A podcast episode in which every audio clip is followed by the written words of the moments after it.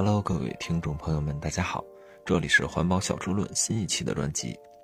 近些年来呢，大家可以明显感受到我们身边的生活环境是越来越好。做这期节目呢，也是想和各位聊一聊环保的小知识，讲讲近期的环保新闻，看看我们身边的生态环境圈都发生了哪些故事。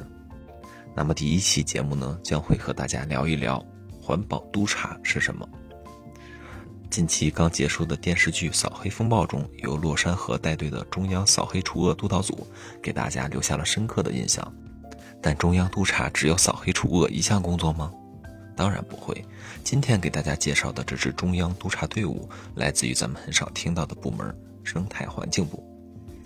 自党的十八大以来，以习近平同志为核心的党中央高度重视生态文明建设和生态环境保护，将生态文明建设纳入中国特色社会主义事业五位一体总体布局和四个全面战略布局。中央生态环境保护督察自此应运而生。二零一五年十二月三十一日至二零一六年二月四日，中央环保督察试点在河北展开，大约两年时间，督察实现了对全国三十一个省市区的全覆盖。二零一八年起，又对其中的二十个省份进行了督查回头看工作，十五万余件环境问题，二十四点六亿元的罚款，两千两百六十四人被拘留，力度相当之大。在这样的背景下，第二轮中央环保督查于二零一九年有条不紊地展开了。时为九月，序属三秋，第二轮第四批中央生态环境保护督查工作也在九月末进入了尾声。本次督查共派驻七个督查组，分别对吉林省、山东省、湖北省、广东省、四川省五个省份和中国有色矿业集团有限公司、中国黄金集团有限公司两个央企开展进驻工作。进驻期间，各督查组分别设立专门值班电话和邮政信箱，受理被督查对象生态环境保护方面的来信、来电举报，并严格执行中央生态环境保护督查纪律规定，接受被督查对象和社会监督。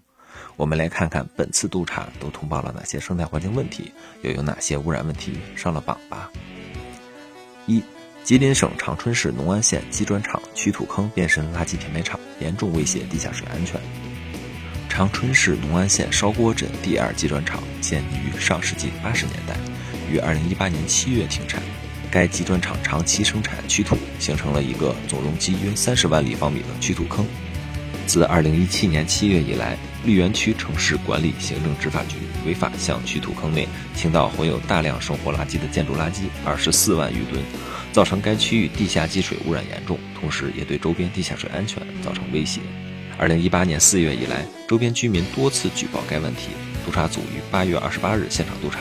新全局两个点位。挖掘四米深左右，再次对坑内地下水采样检测，两次监测结果均显示坑内地下水多项指标严重超标，其中菌落总数最高达十二万个细菌群落每毫升，超地下水三类标准限制一千一百九十九倍；